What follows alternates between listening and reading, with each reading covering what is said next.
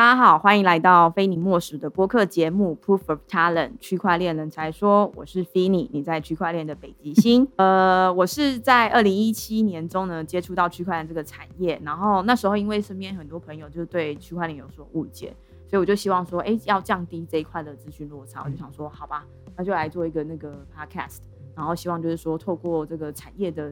这个人才的第一手的这个资讯，然后让大家知道说，哦，那我们在区块链产业到底都在做什么，所以就有了这样的一个节目，这样子。好，第一季呢，谢谢各位就是的支持，我觉得回想比我想象中的好很多，尤其是呃，我作为一个就是产业吹哨者的那一集。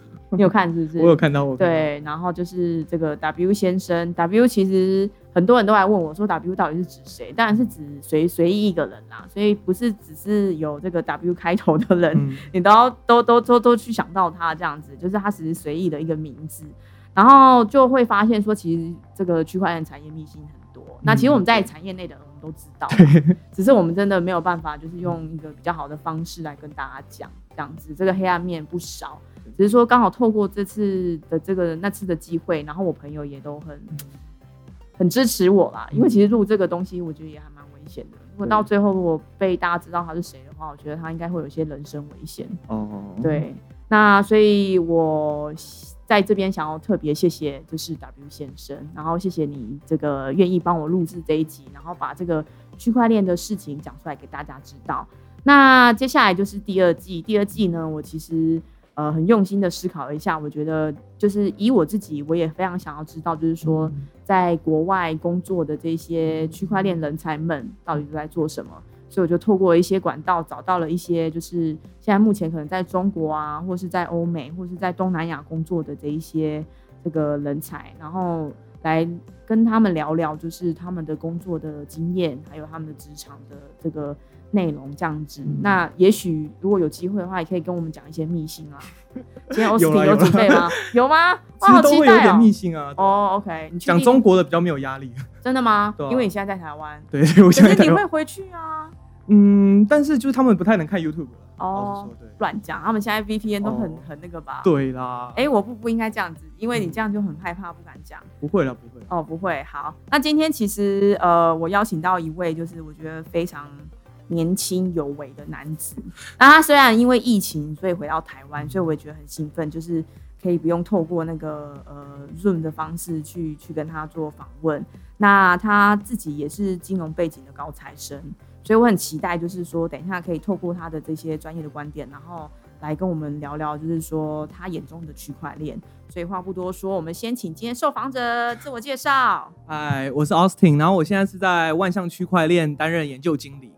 就是我其实加加入区块链其实才两年而已，就是二零一九年初中的时候进去，然后一开始先在新创达令智库，也是一个研究型机构，但是后来就是辗转，然后来到万象区块链，因为我觉得万象区块链其实是中国的一个头部的区块链企业，它旗下大概有一些加速器创投，然后还有自己的公链，然后又跟政府靠得很近，所以我觉得是我一个不错的学习方式。对，然后我现在平常在做的事就是包括写很多研究报告，然后。还有给内部的一些项目做呃咨询这样子，OK，嗯，可是我我先问一下奥斯汀，为什么今天的衬衫这么皱？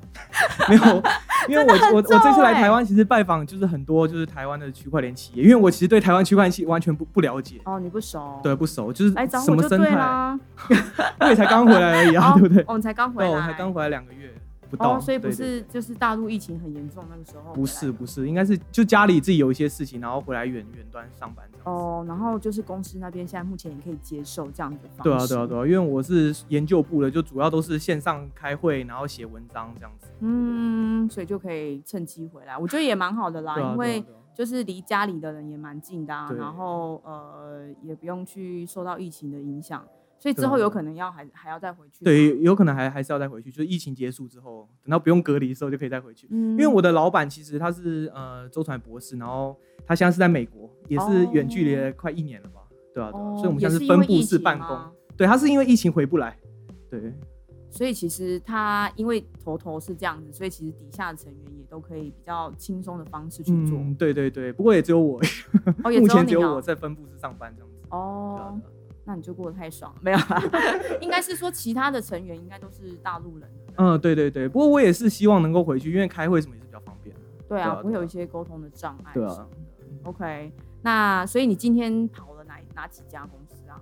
就是是是要去调查说，就是台湾的区块链的产业是什么样状？对啊，主要是见一些人啊，对，然后就是包括一些呃，像量化基金啊，然后一些交易所等等，就看一下状况是怎么样，看有没有换一下我们合作的机会。台湾一点都不多哎，真的很不多哎，我我回来之后发现真的很不多哎。啊，你是回来才发现的？对，我是回来才发现的，因为我我一开始就在大陆啊，对吧？因为你在台湾的时候不是做区块链？对，我在台湾是就是在汇丰银行做迄金这样子，然后也做了一年半。对，区块链我觉得跟金融业其实差蛮多的，我真觉得。区块链就是一个假，没有啦，没 有没有，我们没有这样说。对，我觉得区块链的那个游戏规则跟金融差很多。嗯，真的。尤其是就是现在的政府监管或者什么都。还没有办法有一个比较好完善，都还没有规则化这样。对对对对对，所以你是回来台湾才发现说，原来台湾的生态圈这么小一个。对，就是企业都没有算很多，然后交易所也是大概，我自己觉得大概十个上下吧，对不对？十个对啦，可是真正觉得说有可能这个交易量或是还不错的，可能就不出个三四家吧。三四家多少多少。对，然后要是有什么在一些那个嗯，没关系，这个这个。在台湾的人我们都知道，所以等下请 Austin 跟我们多聊一下大陆那边的情况。对，因为其实我现在还蛮常看大陆那边的新闻。对，虽然说我觉得最近好像不知道为什么区块链这个东西又有点变得很安静，很 quiet。嗯，不知道是不是因为国外的 DeFi 太多太多声量，所以我就觉得，哎，最近好像也没有听到大陆的什么什么事情发生这样。哦，对，主要是有一些原因，就是呃，他们的那个政府开始抓，开始抓。就是交易所这样，所以大家其实都转往地下。然后自从去年十十月开始，就是习近平他发表一些言论，就纳到政策里面之后，其实就很多产业园区成立，然后大家都进驻，然后开始跟政府合作这样子，对吧？这也是就是我离开达令智库原因啊，就是他会转往往法律咨询为主，而不是就是往其他的项目啊，因为项目就越来越少了这样，嗯，对，对吧？所以项目其实都迁移到国外去，所以中国本身其实就已经不太多了。嗯，我觉得这边你要跟大家解释一下，就是为什么这个习近平的这个政策出来之后，为什么项目会减少？因为项目不就是做区块链的吗？嗯，其实因为在习近平发表那个呃言论之前，就之前基本上虚拟货币会占比较多。就比如说像是大陆那边大概有两快三万个区块链企业现在，然后有两万五千多个都是有发币的，对啊，然后大概只有三四个三四千个是做技术的这样。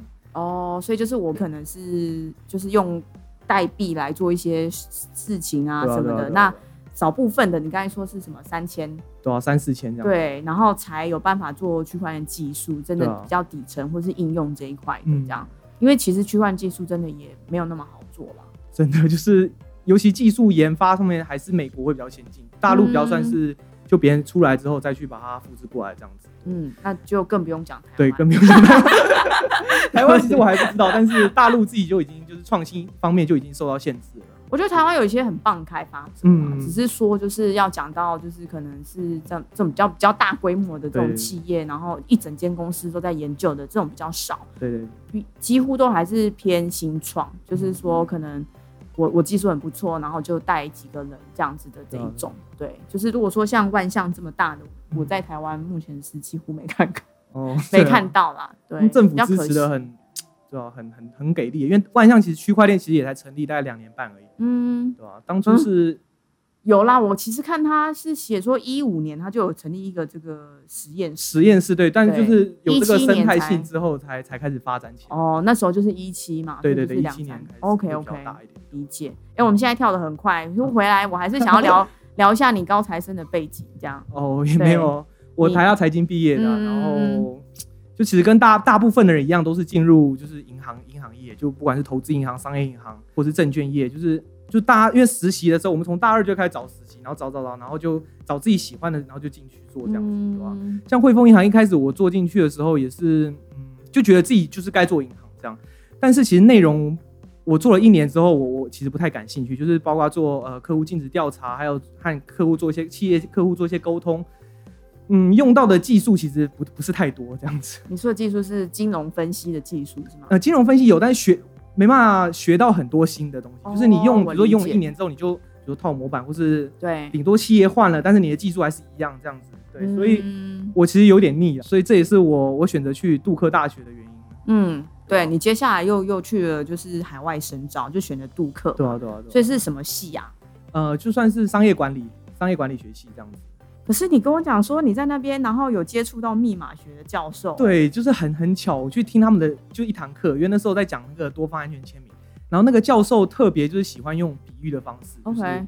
因为其实密码学我自己完全是不懂，我也不会写写。我们是，对啊，背景不同。对啊，背景不同啊。对啊，所以那时候其实只是我一个朋友来推荐我去听，然后我就听了一下，发现他讲的非常浅显，然后是非常精准的，所以那时候我就觉得这个技术其实是我我我想去理解，然后。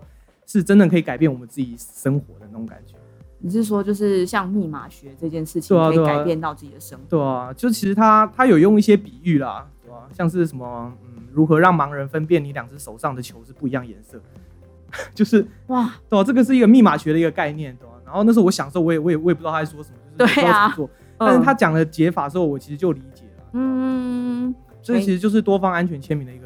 概念没错，其实就是在区块链的技术里面，其实呃密码学是占一个很大成分，然后也是有因为有密码学，所以才得以就是让区块链非常多技术可以完成它的目的啦。嗯，我觉得是这样说。对对。所以其实就连我就是我也不是那个这个工程。背景的，我都每每每次都在刻那个密码学的文章 哎，对。啊，我都去看说什么公钥、私钥啊，然后什么，可是我觉得很好玩，就像你说，就是你了解了那个原理之后，虽然在刻刻的过程可能会很痛苦，可是你了解那个原理之后，你就觉得哇，原来这么神奇啊！原来我们的生活真的是可以被这种技术啊，或者这种这个学学问给改善的，对对的那种感觉，对不对？所以那个时候就觉得，嗯，对区块链的。这个兴趣来了，对，兴趣来了。因为其实我在汇丰银行的时候就有接触到比特币，那时候跟我朋友就聊，他是算是认识很多骇客这样，然后他就跟我讲说，骇客现在都用比特币来什么收款什么的，然后我就那时候觉得很好奇，为什么不会被追踪到这样，然后就试着在那个 OTC 交市场去买了买了一个这样，嗯，但其实那时候也什么都不懂，就不懂钱包啊，然后也不知道那那串密码到底是要干嘛的，对，就是只是去了解，对。可是因为这个可能那时候是因为觉得很复杂嘛，所以就是对，其实很真的很复杂。OK，那你现在在业产业就慢慢了解了吗？对，因为其实就是我在做产业的时候，其实我因为我是从一个小白，就是什么都不懂的进去，所以我会了特别知道说，嗯，像真的消费者需要什么东西这样子，就是为什么区块链到现在还是没办法发展到很大啊，或者是就给一般消费者使用这样，但大大陆那边已经。已经很很多，但是一般消费者还是不知道他用的是区块链，就是他们采用都是联盟链的方式，所以其实就只是在背后的作业作业平台不一样。哦，OK OK，就有一点像是就是我们之前在说的这个网络的一些底层，对不对？这样子。对，然后可能有些人把它改成区块链，可是使用者没有感受到。对对对。对，因为我们其实现在也有在说嘛，就是如果使用者要去这个自己创建包啊，或者什么，真的去真的是去享受这个所谓的去中心化，那个太难。对不对？所以现在可能会有一个这个中间的一个阶段，就是大家可能用一种比较 user friendly 的这一种事情，然后让用户可以享受到区块链的效果，可是不需要去 go through 这么多的。对啊，我真的觉得使用者界面友善是非常重要的一个元素的。有啊，最近那个 DeFi 不就一直被念？哦，对对对，真的。对，我朋友要做个 staking，他搞到。就是超级超级困难，对啊，对我我自己都我自己都懒了，我就听人家讲说，我说啊，DeFi 要赚那个钱，我想说又要做这件事，又要做这件事，然后要再自己去干嘛，然后想说，我这么 我我哪哪那么闲呐，我就没那么 闲好吗？对，所以那个时候就呃念完这个大学之后，就想想要去去呃进入这个区块链的产业工作。哦，对对，就因为其实区块链那时候我就稍微去认识一下，就是。呃，最大其实还是美国，但是中国也算非常大，对。然后我自己认为说，我回中国会比较有那种语言的优势啊，然后比较思想上的优势，所以我就选择去中国这样子。嗯，所以那年是一九年，二零一九年。哦，就真的就是你说你在加入区块链第一份工作就是在大陆。对对对。所以你念完书回来就马上就直奔那边。对啊，对啊，对啊。OK。刚进去就是在，因为其实没有经验，很就是会比较。困难啊，那时候也是找了一下，然后就加入新创那个达令支付这样。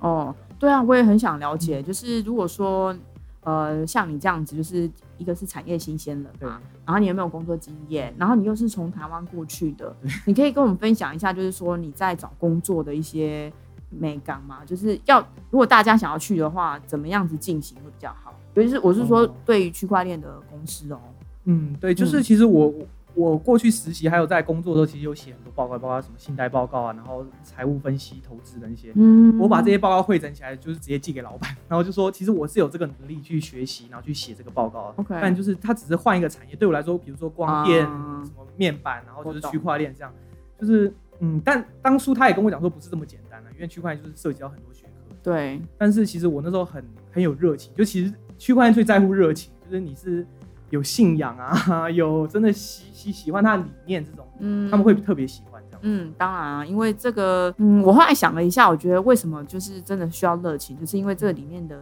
东西太多。对啊你如果不主动自己，就是说可能下班完之后，然后还去了解，或者是说，哎、去找朋友去去讨论，嗯，你其实只是光靠上班的东西，你是没有办法学到太多的。对那老板不想要，就是说，哎、我每次要叫你来，都还要再跟你解释一次，解释一次听不懂，然后要跟你解释十次，不可能嘛。所以其实我觉得这个产业还蛮喜欢，就是这种很很因为热情，然后很有信仰，然后会主动去看到问题、解决问题，找到这个学习的这一这一种人，这样。对啊，对啊，对啊，我觉得有自学能力还有好奇心真的非常重要。所以你就是用了你的热情感受感感感受了那时候的老板这样。对，也也是有准备很久啊。对，就是当下，因为那时候 Libra 刚出来，然后就也是准备了一下他的一些议题啊，然后上一些一些想法这样子。嗯然后后来后来就顺利进去了。嗯，所以那你求职的这种工作是在就是我不知道像有什么求职网站上面看到的哦，有大陆其实还蛮多求职网，像是猎聘，猎聘网就像我们的一一零一零四，对对对。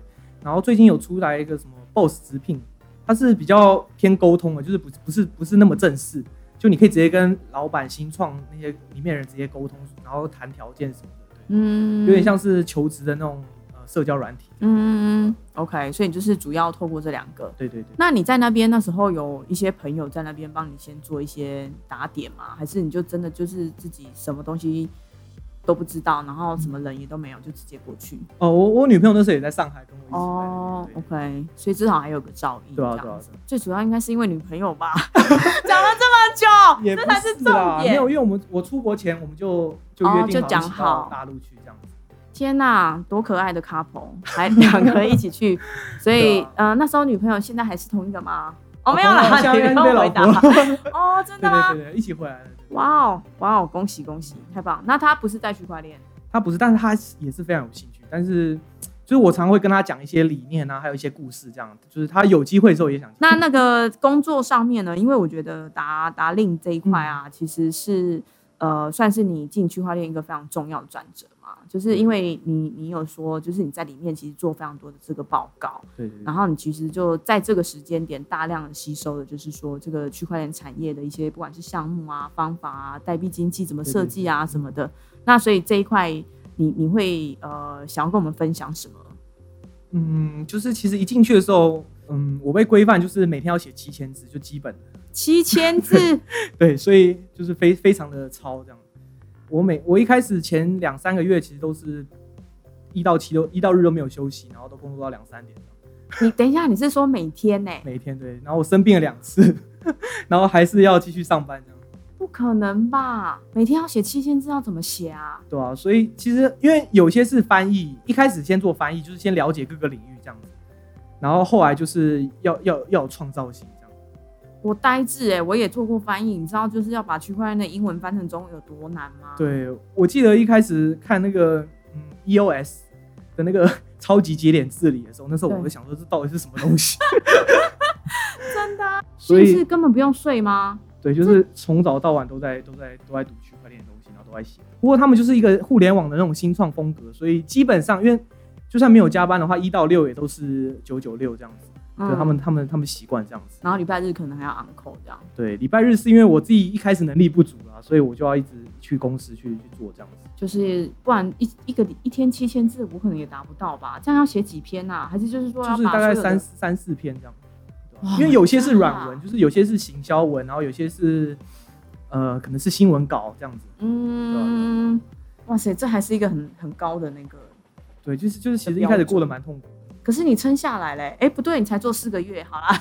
对对，可能是因为这件事吧。也不是，因为我进去一个月之后，他就请我主主导一个就是几百页的，他们一年一度会发布一个趋势报告，就是预测明年或是今年，就总结一下今年，预测一下明年区块链未来会怎么发展这样子。嗯。然后请各产业的来帮忙，就是跟我访谈啊，然后去去写写那种文章这样子。嗯哼，所以在这个情况下，其实我我学的还蛮快的，因为那时候涉及大概十个产业，包括物联网啊、AI 啊，然后供应链这些。你说就是这些跟区块链的一些结合、结合应用啊、技术啊这些。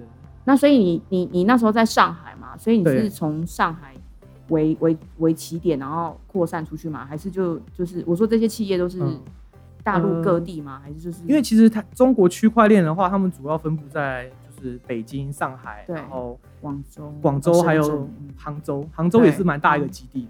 对啊，对啊，所以他们其实都除了北京以外，其实常很多人都会常来上海去开一些峰会啊，或是一些 meet up 这样子。对，所以就是有来的时候，我们就会去访谈，就比较方便这样子。OK，所以你我我再再聊聊你刚才说的那一个报告好了。对，所以你那时候就一个人做吗？对我一个人做，然后会会有有一个他们一个蛮厉害的一个中中欧的教授，他是一个 MBA 的教授，然后会会来帮我做一些指导这样子。那教授是给你什么样的指令啊？没有，他主要是给架构上的就是比如说今年的主轴或者明年主轴，就看了我的报告之后，他会给出几个字这样子，就是。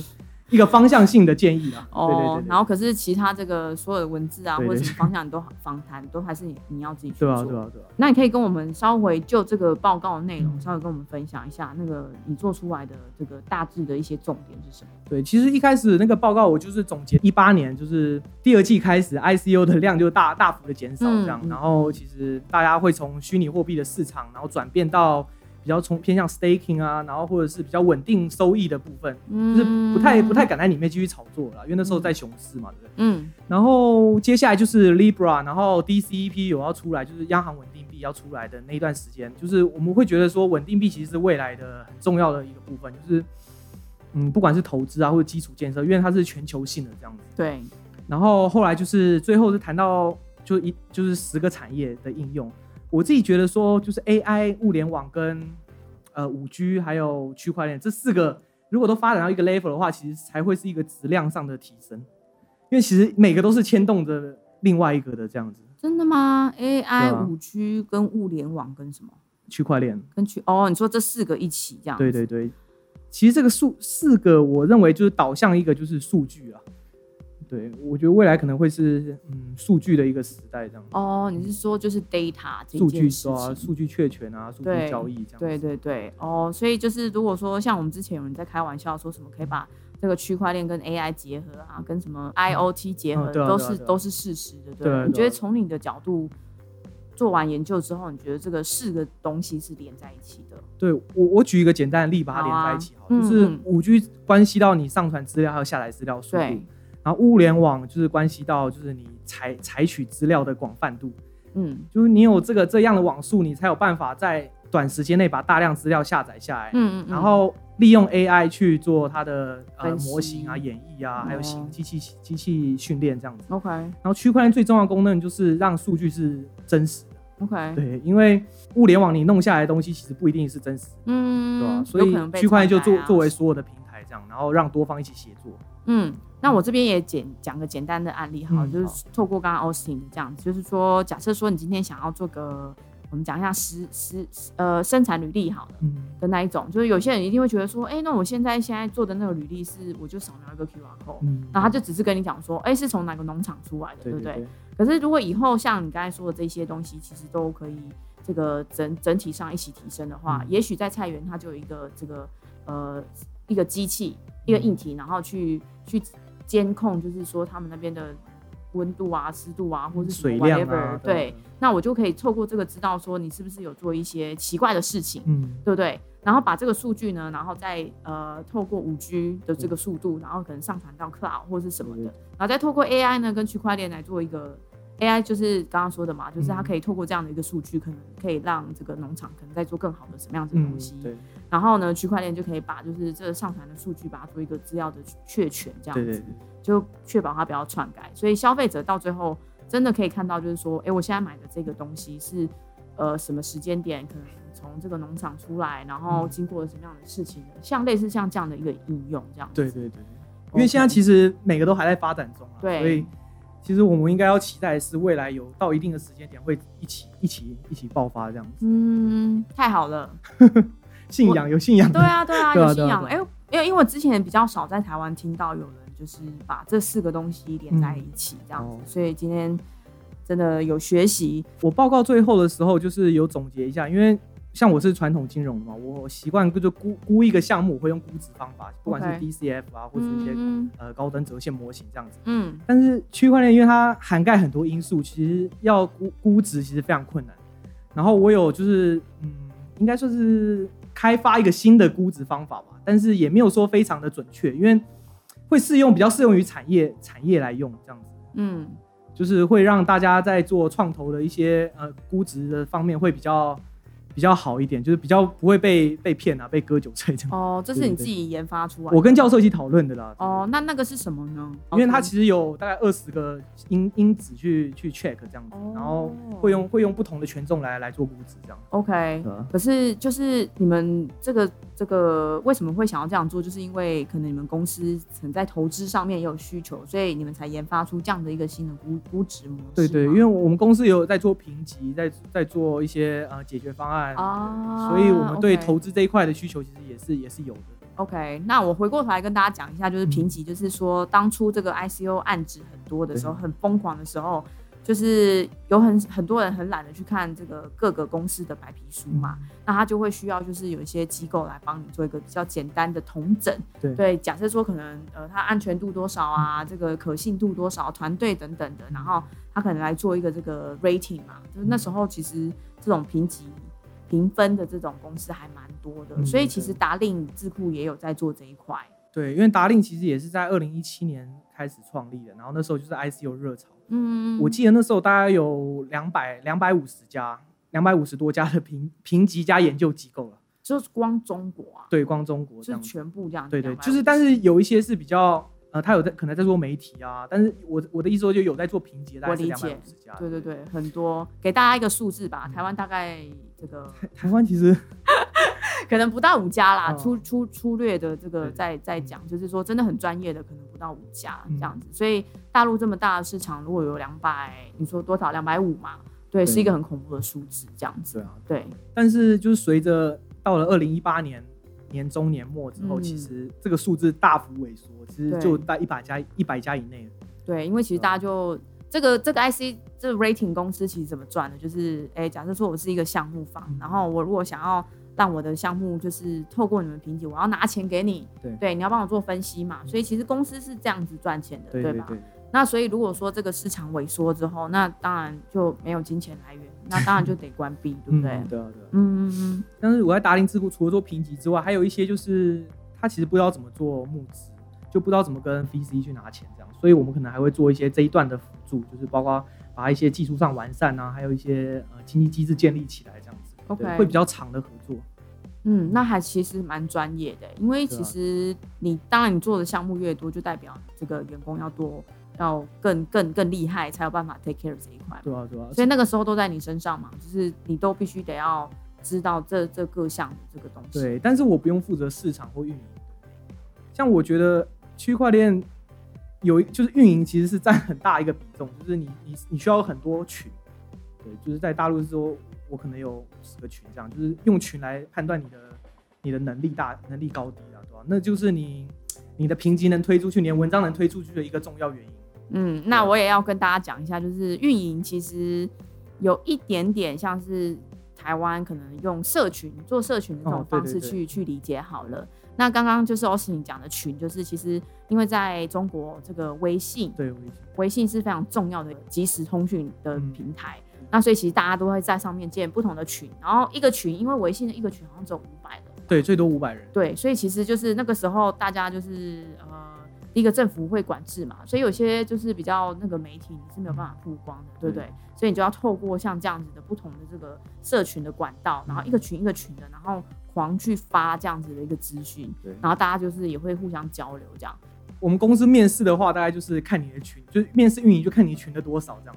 可是我觉得很奇怪，这不是应该是公司的资源吗？怎么会是个人呢？所以对我来说，有点像是分布式的那种那种角色，有就是你其实如果你身上带着群的话，有点像 KOL 啊，大大 V 这种，你上越多群，你的价值就越高，这样。哦。他跑哪个公司其实都无所谓。OK，所以其实反而变成是有点像是我是 KOL，然后我可能下面有五十个群，然后可能公司就会来找我说，哎，那你帮我做这件事情，对对对。哦，我以为是相反公司的一个员工啊，然后他特别做运营这样。因为如果是这样的话，他就只要帮公司的做就好。对啊，因为区块链还蛮多都是靠个人魅力啊，或是嗯靠个人过去的投资经验发表的文章来来做宣传这样。对，其实大陆我也不知道为什么，就是我那时候也就是有经经历这种好多群，你知道吗？然后那时候很夸张哎，我那时候记得我就是去参加一个活动，然后有一个。自称 KOL 的群还跟我讲说：“我跟你讲，你现在被我邀请入群，入群非常的荣幸，因为每一个要入群的人呢，我都要叫他就先缴先缴钱红包，对对，那先缴就是会员费啊，或是 whatever。然后我就说好，那那进去可以干嘛？就是我每天可能会分享一些什么币在涨啊，然后你要投资什么币这种，就是有点像投资建议这样子。”然后就这样子，我就想说，My God，这样就可以跟我收钱哎！而且他们就是一副就是我就是个很厉害的 KOL，我下面有多少人来跟我买啊，然后什么的。可是他们其实很喜欢这样子的东西哎，他们完全不怕，就是他们跟的这个 KOL 是假的，因为完全也没看到人呐，你懂我意思吗？真的，我觉得超傻眼。他只要一开始成功过一次，其实就可以吸引很多人。对，因为别人就会听他说，哎，我可能跟着他，然后投资了，然后赚多少钱啊，巴拉巴拉巴拉的这种。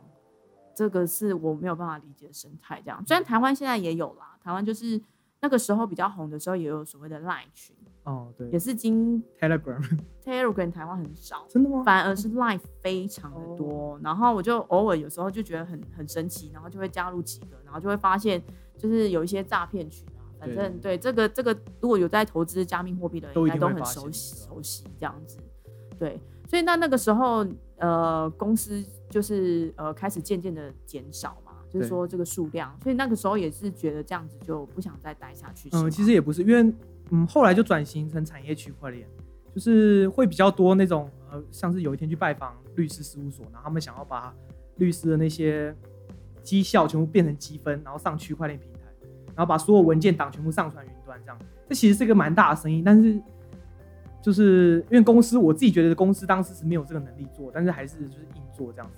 然后做做了半成半成功之后，就是我我那个合伙人就决定，他们就全部朝向为法律咨询，就是不要做其他的其他评级或什么，就我就觉得跟我的原本的概念是违违反的。OK，哎，我先了解一下，你是说做法律咨询是帮所有种类的公司吗？还是只帮区块链？嗯，因为他就是那一次认识那个律师事务所，他就可以帮所有种类的公司做法律咨询，但还是主要是区块链。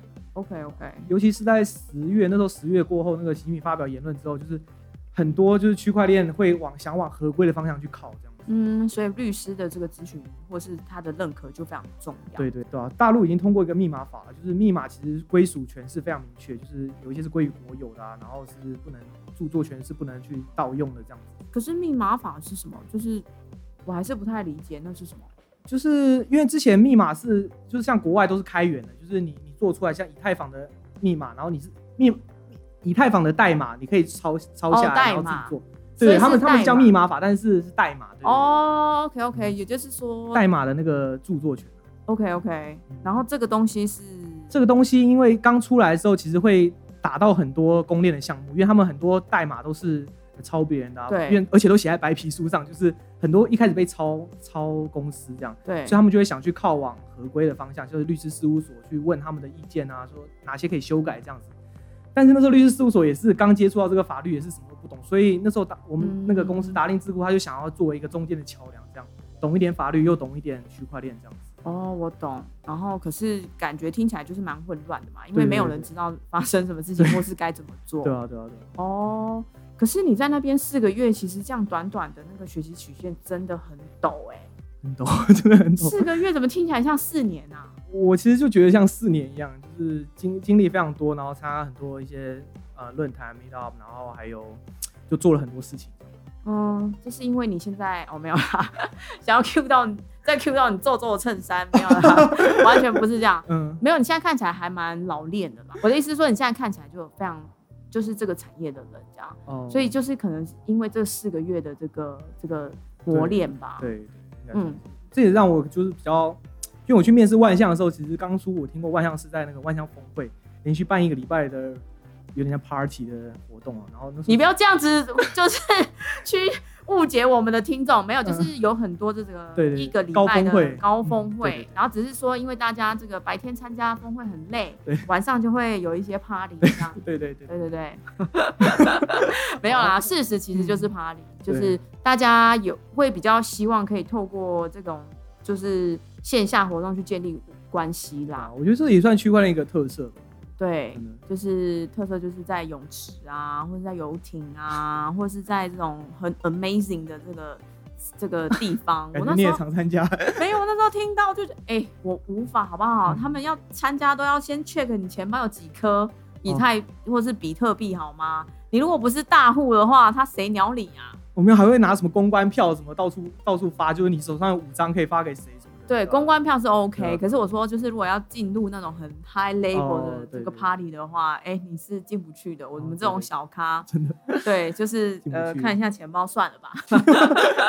对，因为他们其实这个产业就是有这种大户嘛，那你手中有很多大户，有点像银行那种资产管理，对不对？我手中如果非常多钱的话，那当然银行会把你奉为就是 V V V I P 的那种感觉。对啊，对啊，对啊。对对，所以这个产业也是。所以你是在那个讲回去，你刚才说的那个论坛。对，其实我在论坛时候有听到，就是我们董事长肖峰，就是他他讲的话，其实我觉得他是有一个，嗯，因为区块链很多人讲话是比较空虚的，就是你你讲听了半天不知道他在说什么，但他就是有一个蓝图，就是对未来发展一个蓝图，所以对让我对这个企业其实蛮向往的。这样，嗯嗯，其实万象在大陆其实是真的还蛮指标性的公司哎，我那时候听到说呀。你在万象，我觉得我超兴奋的，因为我很少听到就是台湾的人可以就是进到比较这么大的公司里面，然后就想要听听 insider 的那个对啊资讯。万象还是有大概两三个台湾人，两不都已经在上海一段很久了。哦，OK OK，所以你算是菜的，我算菜的。因为里面流动率很低，就进去之后就不会想出来。哦，真的吗？大部分是这样。可以先跟我们讲一下万象的一些呃基础介绍简介吗？好，万象区块链它其实呃它的母公司是万象控股，然后它是一九七几年就就创立嘛，然后是在做那个汽车零组件，算是中国前几大汽车零组件，然后在美国都有一些分公司这样。嗯。然后后来之后，它又发展了万象金融，就是包括信托啊，还有一些慈善的平台。然后就其实还发展发展的还蛮大，它现在就是主要是四个领域，就是呃汽车零组件，然后金融、农业还有区块链。区农业是最对，区块链是最新的。对。哦，所以它是一个就是算是蛮蛮大一个集团性的公司。对，然后真的蛮历史悠久的，所以其实区块链是它的最新的一个 project 一个方向，而不是就是说它原本就是一一投入就是直接做区块链。对，没有没有。哦，所以其实那那你现在知道，就是说区块链这边的员工人数，呃，大概是七百多人，哦，很大哎，还蛮大的，而且一直在招聘，就是每天都有新的人一直加入这样，对吧？因为我们新人加入都会在群里打招呼啊，自我介绍，然后所以每天都有，你知道吗？可是七百人不可能建一个大群啊，在钉钉哦，对，哦，因为其实像对钉钉是比较办公软体，对，其实大陆企业都在用，嗯，钉钉是个人才。哎，这是大陆传来的吗？为什么他们要叫钉钉啊？没有，因为他们之前呃远距离的时候，就远距离上班的时候，全部人都要用钉钉啊，所以他们在大涨，对吧？嗯，我只是觉得名字取得真好玩。我也不知道为什么。OK，所以那那他们现在招募的人比较偏是偏向哪哪几几类呢？嗯，主要是工程师。工程哦呀呀呀，还是一样，就跟其他的。对，所以看他们其实很想要找 PM，但是 PM 是是蛮难找，因为他。他除了要懂城市之外，还要懂很多东西。嗯，懂产业啊、发展啊，或是跟就是区块链跟其他产业的一些结合。对对对。我想，因为如果是万象这样子的一个角度，他们是想做企业区块链。对对对，主要是是做联盟链，然后像是我们做成功的有几个，像是运链盟，就是跟汽车整个整个供应链把它做起来这样子。就是因为银行大陆很多中小企业，然后银行在贷款的时候，其实对中小企业会比较不友善，然后利率非常高，嗯让他们不知道他是不是呃有。有还款能力啊，对啊，对啊，那些，但是有区块链之后，就把整条连起来之后，其实利率不但会变低，然后银行风险变低。可是真的真，我的意思是说，真的在这个过程中能能使用区块链做的东西其实不多吧？嗯，就是记记录，对，记录数据这样。OK，可是因为最关最关键的地方。可是因为我们刚才讲，就是说像什么五 G 啊，或者是物联网这块都还没起来，所以它的记录也是先从人工的方式记录。对对对，记录就是因为其实。大家都在说区块链是保证不能篡改啊，是真实，但是输入的那一瞬间非常重要。对，是谁输入的，谁谁记录这个数据下来的这件事，这件事也非常重要。所以现在是在车车联这一块是怎么怎么处理？就是以万象来说的话，嗯，其实就是有用到物联网，就是哦货的，嗯，比如说你储存一些货，然后他会在仓库装那个物联网的感应器，然后就会看你货的多少，其实就可以马上马上感测到，然后那个数据会直接传到区块链上，所以你要。你要骗，其实也很难骗，你知道吗？哦，真的吗？所以已经把物联网的东西拉进来。对对，但是大量的话还是有点困难，像是稻米这种就有点困难。但是如果是仓库一个一个，那那个其实还就是还蛮 OK 的。哦，OK，对啊，OK，哇哦，所以其实就这一块，然后还有还有什么呢？嗯，还有像是把不同文件就弄，就是输入到同一个平台上。那是海关文件，就你从哪里输入的，这个就还蛮频繁，这些都还蛮大家都信用状这些。对对对对对。可是就是呃，一般的可能就是没有没有必要做，可是像信用状啊，或者是像贸易啊，或者什么等等这一些就很值得，因为它是一个比较需要有一些时间或是一些公平性的这个东西存在，会去往那一块走。嗯，OK。然后万象还有目前就是在做，但是是比较长期的，大概。可能是以五到十年作为单位的，有一个就是在做区块区块链智慧城，OK，在杭州我们有一个大概九万人的一个地方，然后里面可能会进驻一些企业，然后就包括 AI 物联网都会在里面实行，就有点像试点那种概念，然后变成一个智慧城市这样，现在都还在还在在筹划当中。嗯哼，什么叫做区块链智慧城市？就里面可能会发自己的代币啊，然后 OK OK，我懂了。对，然后无人运作啊，无人商店，然后新创可能都进驻在里面，然后专门就是发展这个这个这个东西，就是借由这个代币或这个平台，然后来可能透过这个，然后把自己的商业套用在上面。对对对对，也太帅了吧！对啊，我也觉得，因为我们我们尾牙就去那里，然后就觉得还蛮哦，真的吗？所以已经有这个地方了，有地方了，但是就是还还没有建设好。OK，这样子。要做这样子的区块链智慧城，一定要跟政府非常的有关系吧？都可以框一个地，那个做建设一个城市了耶。对啊，对啊，所以我的我的工作内容其实蛮多是跟政府有相关的。对，我们其实聊了那么久，还没聊到就是说 Austin 在里面的这个工作内容跟职称是做什么？对啊，我我我我现在主要是做研究研究经理啊，研究，然后就两部分的工作，一部分就是定时发表一些研究报告。然后涉及技术、经济，然后治理机制，还有一些项目、投资项目。因为万象它有很多，底下有一些像是 Hedge Capital，就是创投，还有一些加速器，他们中间可能会遇到一些困难，或者他们要想要投资，但是其实没有那个材料，所以我们就会做帮他们做这些研究，就是值不值得投资啊，还有帮他们做一些估值啊，这样子。那你们自己会投资吗？对不对？我们自己不会投资。哦，真的吗？可是我之前看到一些报道，他说其实万象这边也有投资的。就是不少的项目。哦，万象有投资啊，但是就是我没有设计研研，OK OK，研究室这边没有这样，对。对，OK，所以可是你会帮他们做分析、做报告这样，对啊对啊对，哦 OK，然后还有另一部分的工作就是万象内部像是有隐私公链 Platon，就是想要成为下一个以太坊这样子，嗯，对，但是具有隐私性的，嗯，然后或者是还有像是运链盟啊，就是我们刚我刚刚说那个供应链。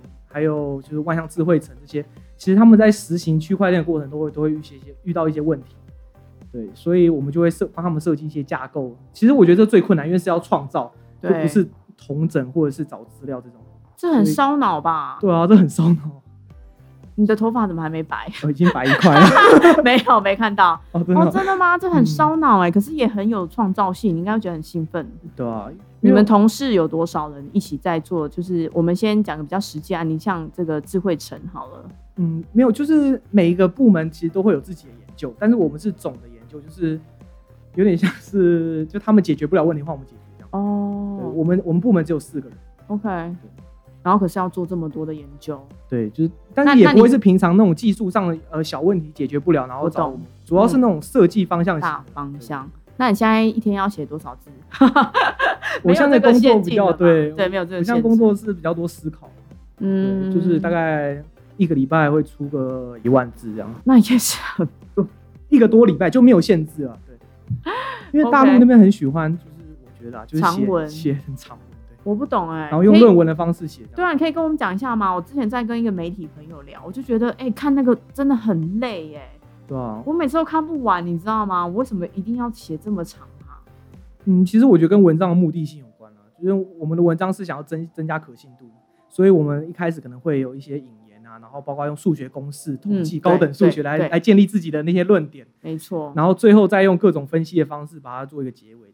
我刚去的时候也非常不喜欢，刚去万象的时候就是写的文章都会被疯狂修改，因为我自己觉得就台湾的文法跟大陆文法其实不太一样，就是说以叙述文字就写字的方式不对不一样啊，不一样。他们的文文句比较简短，嗯，而且是写文章的那个方式也差好多。就他们好像就是比较不顾及，就是能不能吸引 吸引读者啊？对啊，对。可是你们是真的应该也会要去看它的那个点阅率啊、转载率什么等等的吧？对，但是我们 target 是比较那种专业、专业的、专业、专业的，就是我我的老板比较在乎他们的看法。嗯，OK。那我想要回来问一下你，就是说，其实就是以万象嗯这么大的公司，这么多资源，然后又跟政府可能跟其他企业这个都很好，那。在现在目前这个时间点，就是说想要做区块链，看起来野心很大，的确也做了很多事情。可是我还是很很狐疑，就是说，那这样子的一个一个呃，你们的研究室的这这样的一个存在的因素是什么？因为嗯，其实一开始建立的时候没有我们这个研研究部，就是大家就主要都是技术部啊，然后市场部这些。嗯嗯嗯，研究部主要就是。因为经济模型设计其实对对这个项目非常重要，还有治理机制设计。就一开始其实大家会觉得说，只要有代币激励，然后代币去成长，呃，价值成长，其实就就会是短期内一个项目的成功。但如果要五到十年以上的成功，其实他们的不管代币的发放啊，还有就他们是怎么因素来激励矿工，还有呃使用者这些他们的博弈，其实是非常复杂的。我真的觉得。是啊，我我也觉得，就是其实那个每次看到那个之前像白皮书讲一个简单的，就是代币怎么发，然后要什么时间点发出去或什么的，价格定多少，其实那个都是背后要很深的这种模式或什么去去 support。可是只是到最后大家都随便乱定这样，根本没有人很 care，就是说我现在可能发出去，然后我现在价格，然后什么，可是其实它是一个很重要的。呃，需要经过很很很重要的这个模式的去去推断，对吗？对，我觉得一开始技术已经最重要，所以一个公司建立起一定要底层那种技术。但是在如果你要持久的话，其实就是要把这两个因素加进来。嗯，那可以跟我们多讲讲你刚才说的那个第一个是经济，说经济激励的话，像之前有一个嗯公司，它是做呃网络的那个路由器 router，嗯，然后它是想要把功能性代币跟证券型代币结合。就他就用买他的路由器的那个设备，需要用他的他的代币来做，嗯，但是他又希望这个代币在二级市场能够价值成长，嗯，所以这会其实会会变成一个矛盾。比如说你在二级市场价值成长之后，你你需要用来购买你的就是你的机器的成本就变高了，对，所以其实你的代币就是真的是无法成长，就是这是一个矛盾，所以我们就需要去挂钩两个代币，一个稳定币，然后去设计一个功能型代币，然后才能把它结合。对，所以就是这其中，因为我们本来是设计一个币，然后后来发现不太可行，然后就把它衍分衍生成两个币这样。嗯嗯治理机制的话，其实治理机制有分链上链下嘛，然后像以太坊就链下，就在嗯在社群软体 Twitter 那些去投票，但这有个问题就是你不知道它是不是以太坊使用的，有可能是竞争对手的啊，或者是一些不相干的人来投票。然后链上的话，又是会有那种大户垄断的问题，就是比如说我我把它整个币买下来，然后我就能决定这个这条链对所有事情。对对，所以其实要找到一个平衡点，其实也是也是非常困难。嗯，那有没有找到就是怎么样子找到这个平衡点呢？嗯，因为其实这个和呃公民的那个民主其实蛮有关系。像是以太坊的话，可能算是直接民主，就大家都有都有投票权。投票权。然后 EOS 啊，还有就 DPoS 共识机制，他们可能就是代议民主。我目前觉得像是流动民主的方式会比较好一点。那是什么？就是你每一个议案都可以重投一次票，然后你可以委托其他人帮你投票，但是它不是一个任期制，它是根据议案制的。嗯，所以可以让每个人有自己擅长不同的议议题，然后去去发表这些意见。因为刚开始的时候，像是以太坊刚开始的时候，它其实发表意见都是开发者，但是开发者不可能懂经济，不可能懂就是怎么让使用者界面更好用，不懂消费者不懂得怎么推广，嗯，就他们的能力，我觉得是有局限的。但是如果是根据每个议案，比如说这个议案是推广，这个议案是开发代码的话，然后就每个都有擅长的话，其实我觉得投起票来会比较比较好一点。嗯，可是其实这这就很难设计啊，因为其实真正你你你你。现在如果说是要就是这样代理的话，你还要去 verify 每一个人的身份，然后再让他说 OK，你在这个议题上面可以投，或是你的票有什么样的权重，这件事情也不好做吧？嗯，其实它它会有点像 DPoS，就是你持有的代币决定你投票比重，但是也不是说这么绝对。嗯，因为 DPoS 有个缺点，它就是会会造成大户垄断，就别人看得到谁谁拿的票最多，然后会有利益分配的问题。但是如果把它变成就是纯粹是治理治理机制跟经济机制是分开来的话，其实它就会比较容易成功。真正是为这个链做做未来做着想的。嗯，可是我觉得就是治理机制现在其实以就是区块链的这种还是。我觉得还是有非常多的方法跟就是非常的不效率性啊。对啊，对啊，就是它也不一定有就是呃真的很公平的地方。不过我觉得回过头来，就是奥斯汀刚刚有讲到，就是说它就是某种民主机制的呃呈现模式嘛，对不对？就是我要怎么样决决定这个议题，怎么样决定说台湾现在是要开放给国外的人进来还是不要，等等的这种事情是透过。这个持币的人，大家可以去共同做的这个决定，不是只有台湾总统或是台湾的哪一些人。所以其实这个是呃，可能区块链另外一个非常重要的核心，就是说要怎么样子去利用大家的这个呃的专长或者是共识去去决定某些事情，对啊对吗？因为区块链其实里面人很多人都很讲求公平，毕竟他们就是从所谓的去中心化开始的。对啊，对啊，对。好，觉得刚刚聊的一些比较这个。产业面的东西，可是我们今天主要还是要采访 Austin 这个人嘛，所以我还是想要了解一下，就是说，呃，这个你当初去了中国，然后一直到现在加入了万象，然后在这么大的一个集团底下，然后做这种智慧城的这种东西，我觉得太棒了。那你自己的感觉是什么？自己的感受？嗯，我自己觉得说，就是从一个小比较小的地方到跳到比较大的地方。差别最大就是就是视野会开阔很多，嗯，就不再是在乎短期利益为主或者赚钱会有这种压力，而是以长期如何让项目的持可持续性发挥到最大，嗯，我觉得这是最关键的，嗯，就是我我会以比较高的视角去看看事情，嗯，这是对我一个提升，嗯，那你自己在中国的工作呢？你觉得台湾人在那边，如果说现在在听节目的人也觉得说，哎，我也想要去中国大陆试试看，你会给他们什么样的建议？嗯，我是觉得就是，如果你是打算拼拼命拼命去做事或者学东西的话，其实很适合去中国，因为周围的环境每一个人都是这样子。嗯，对，其实他们他们他们赚钱的那个心态非常非常强，然后学习的心态也非常强。就是像我在万象的话，三餐都在公司吃的人是非常多的，然后就是到九点都还是灯火通明这样子。九点不是十一点吗？那是那是达令之路。OK，对啊？所以所以万象只有到九点。对。那除此之外呢？你觉得你在那边有因为身为台湾人被排挤啊，或者是有一些呃缺点吗？disadvantage 这种？其实不会，我觉得反而是跟人家拉近距离的方法，就是我们之间用词会有差异性，然后他们有时候会觉得很好笑。然后我们就会用这个来开玩笑啊，或是拉近对方的距离，这样哦，对啊，其实我觉得优善蛮那，当然会有少部分人跟你聊政治或什么，但其实就是温和应应对就好了。嗯，就是通常正常人都不会去 push 你这样子。嗯，对啊。所以那你之后还会想要再回来台湾吗？嗯，我其实当初就是希望能在大陆，因为我跟大陆跟台湾的区块链比较之后，我是希望能把就是台去大陆学到经验能带来台湾这样子。对，最后我一定是会想要回台湾。我觉得非常希望啊，因为其实我真的觉得你刚才第一个你讲到格局的这件事情，就是你真的要看过别人怎么做，你才有办法知道说，哎，原来其实区块链还可以这样做。就我觉得他现在就是，我也我也觉得蛮可惜，就是我说自己都还在台湾，我也很想要就是去大陆啊，或者去新加坡，或者去美国，然后去磨练一下看。这个产业真的都在发生什么事情？然后把这些东西有点学成归国那种感觉，再把它带回来台湾，然后让台湾的这个产业的人有不同的看法，这样子，我觉得这还蛮重要的。对啊，对啊，就是那我们要约定一下，你什么时候要回来吗？大概三五年吧。哦，三五年就可以回来了。对，就可以回来。这个这个产业链其实也老实说也不能也不知道能走多久了。就是干嘛这样？你刚才不是说你是有信仰的？我有信仰，但是现实面还是要考虑一下。真的吗？对啊，因为其实大陆这边比较嗯比较麻烦，就是他们的政策就是突然就是。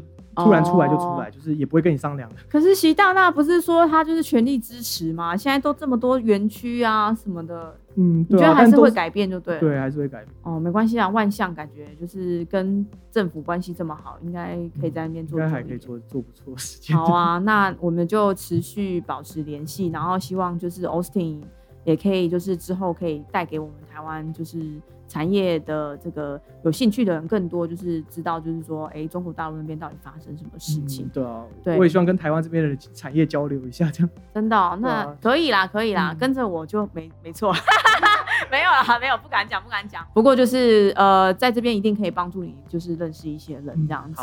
好，那我们今天非常谢谢 Austin 来呃跟我们分享一下，就是大家无法想象的这个中国大陆的这个区块链生生态系。然后 呃也没想到说原来其实区块链真的可以做到，就是呃这些新闻讲的，然后也真的就是在做一个智慧城。对，不对？我觉得就是台湾的民众啊，千万不要对区块链有太这个狭隘的这个 对的误解，这样子。他们不是只是炒币，它其实还可以做非常多的事情。对，所以希望大家可以在多花一点时间，然后去了解区块链的技术，然后跟它可以做的应用。好，那我们今天非常谢谢 Austin。好。